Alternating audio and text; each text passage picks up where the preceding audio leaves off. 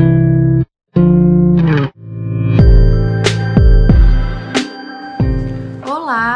Vídeo de hoje nós vamos falar sobre transtornos de déficit de atenção e hiperatividade. Quero comentar com vocês as últimas evidências científicas, as últimas coisas que eu aprendi nos congressos. O transtorno de déficit de atenção e hiperatividade é uma doença normalmente que é diagnosticada na infância. É aquela criança que com 2, 3 anos não para quieta, nenhum brinquedo faz ela ficar entretida, ela anda o tempo inteiro, é agitada, chora mais, é mais irritada, bate mais, briga mais. Quando tá com 4 anos, já tá frequentando a escola, começam as reclamações de que ela não para quieta, de que ela não completa as atividades, que ela bate ou morde os coleguinhas. Depois, aos 7 anos, começam as dificuldades escolares para ler e escrever, ela não acompanha bem as aulas, ela não compreende bem os cálculos, ela tem dificuldade de interpretação de texto. Professores se queixam que começam a ficar sem paciência para aguentar ela na sala de aula aula. Os coleguinhas começam a fazer bullying com ela porque percebem que ela não acompanha, que ela não compreende ou que ela atrapalha as brincadeiras. Se esse é o caso do seu filho ou de alguma criança que você conhece, preste atenção nas dicas que eu vou dar agora, ok? Gostaria de falar que nos últimos congressos, as últimas aulas que eu assisti sobre esse tema, dos maiores especialistas do mundo sobre o assunto, foi falado muito sobre o mau uso, tanto do diagnóstico de déficit de atenção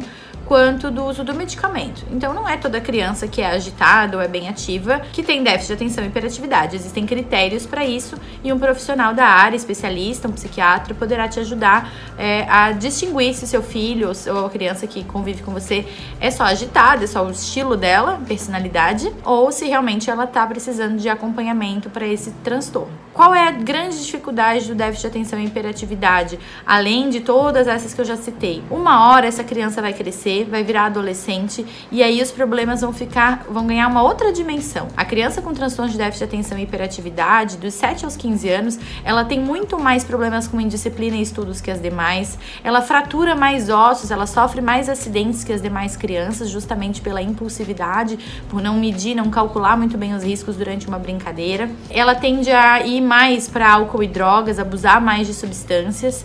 Ela tende a comer mais para compensar a ansiedade, então ela tem mais chance chance de se tornar obesa. E a gente pode tratar essas crianças enquanto crianças, para que quando elas cheguem na adolescência, elas não tenham todas essas consequências do transtorno de déficit de atenção e hiperatividade é, não diagnosticado ou não tratado. É muito importante que a gente se dê conta que o tratamento é um auxílio e não um vilão. Alguns pais, né, a gente precisa educar os pais. Alguns pais têm muito medo de dar medicamento controlado, como a Ritalina, o Venvance, o Concerta, que são medicamentos para tratar esse transtorno uh, por ser um medicamento controlado, porque tem medo. Algumas crianças podem perder um pouquinho de peso ou podem ficar um pouco uh, com um pouquinho de insônia nessa fase do início do uso do medicamento. Mas veja, isso pode ser resolvido com um estabilizante de humor usado associado, então o medicamento precisa ser um bem indicado e dois é, bem administrado, né? Precisa de um acompanhamento desse tratamento para que possa fazer um equilíbrio da parte do sistema nervoso central dessa criança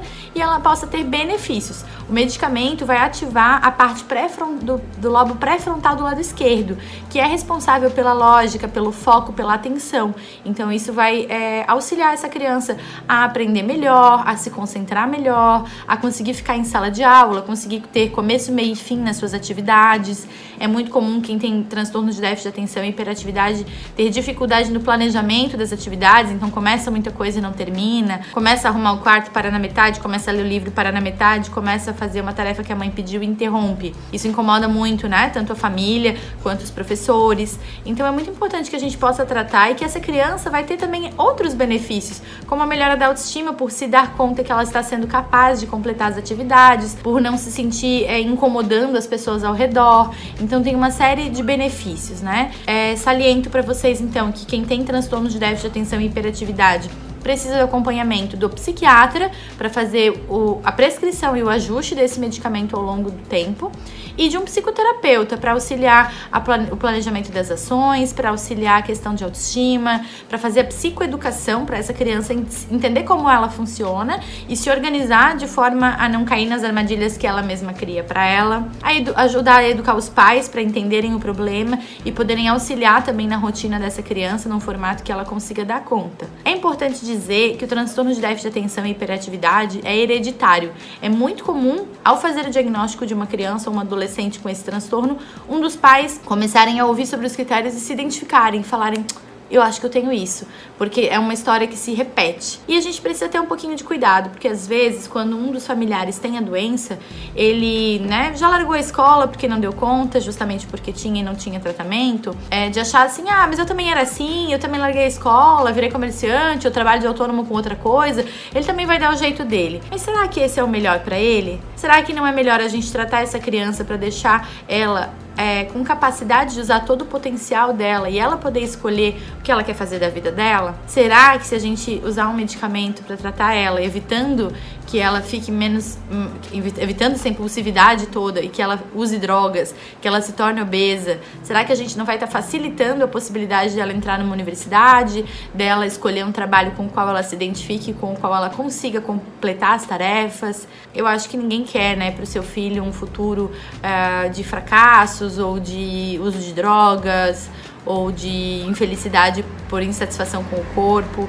Isso tudo pode ser evitado se a gente diagnostica cedo e faz um tratamento adequado. Então, não, a gente não dá medicamento para todas as crianças, apenas para aquelas que têm critérios, mas aquelas que têm critérios merecem esse tratamento justamente porque é, diminui né, a chance de acidentes, diminui a chance de se tornarem obesas e de se tornarem dependentes de álcool e drogas. É, esse era o meu recado para vocês hoje.